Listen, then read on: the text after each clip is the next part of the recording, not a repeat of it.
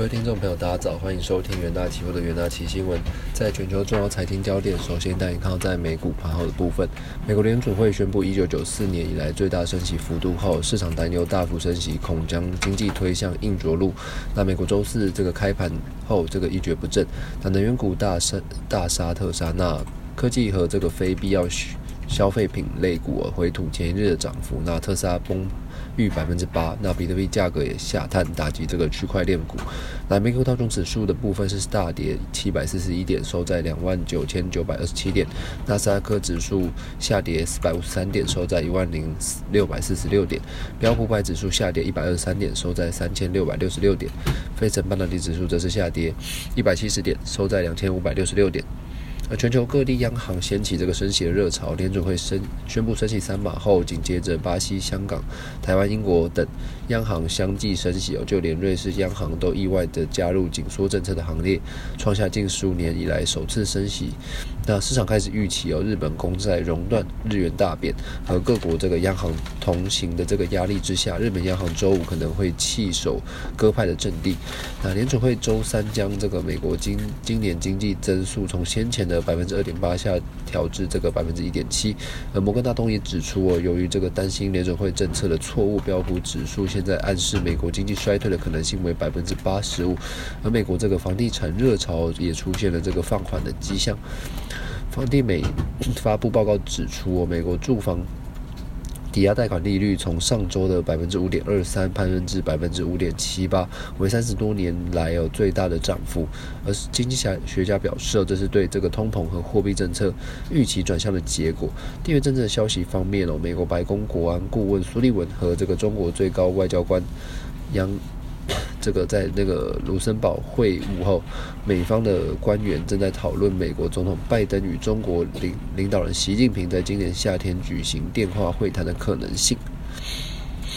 而在这个美国数据的部分，看到这个美国五月新屋开工率跌至三个月的低点，那建筑许可暴跌，那代表房市正在降温哦，因为房贷利率飙升的降低了许多首购族的负担能力。美国商务部周四也表示哦，上月新屋开工率下降百分之十四点四，经季节性的调整后的年率为一百五十四点九万套，那为二零二一年四月以来最低的水准，而四月数值从前值的一百七十二。二点四万套上修至一百八十一万套，而经济学家原预测这个新屋开工率将下滑至一百七十五点一万套，而未来这个房屋建筑许可下降百分之七至一百六十九点五万套。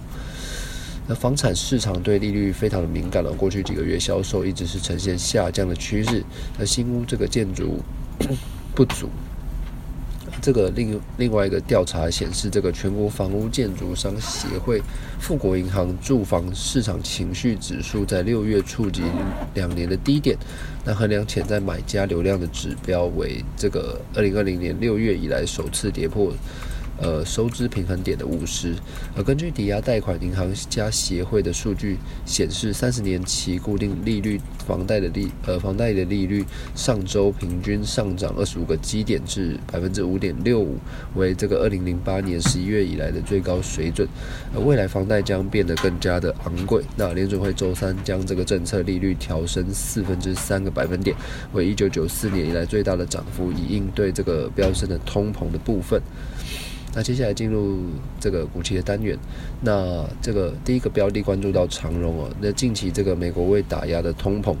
众议院通过二零二二年海运改革法案哦，以抑制高。高运价，此为这个美国自一九八八年以来最大的改革。那对于这个航运业者加收特别费将给予限制。那运价承压恐影响长荣未来的这个营运展望。那美国身为全球最大的消费国，此法案将影响货运业务。那加上今年经济成长的放缓哦，恐降低这个货运的需求。那运价下跌的压力将增加。六月十六日，这个长荣长荣期货下跌百分之六点六四的部分，期价破底收这个长黑。K 棒，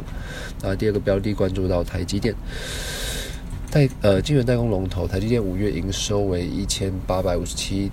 呃亿元，那创历史新高，较去年同期是增加百分之六十五点三哦。那此外，台积电向客户发出这个全面调整晶圆代工的报价，平均涨幅约百分之六。那由于此举哦反映这个原物料成本的提升，成功涨价的几率相当的高哦，进而带来这个未来获利的动能。而目前台积电各制程的需求畅旺，HPC 车用拉货力道维持的强劲。那先前制成发展仍具长势的长期的优势。那公司因为展望正面哦，六月十六日这个台积电期货收平的部分。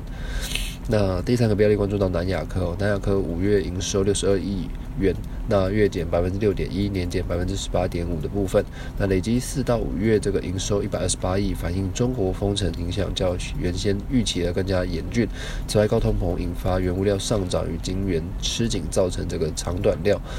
这个短缺。那呃，冲击了南亚科营运，拖累公司上半年营收的表现。那目前全球总金不确定性增加，且下半年消费性电子需求恐持续疲弱，低润报价可能是持续的下滑，不利期价未来的表现。六月十六日，南亚科期货下跌了这个一百分之一点六三，期价是连日收黑下挫。那投资人都都可以留意相关的股期标的。以上就是今天的重点新闻整理，谢谢各位收听，我们下周一元大期新闻再见。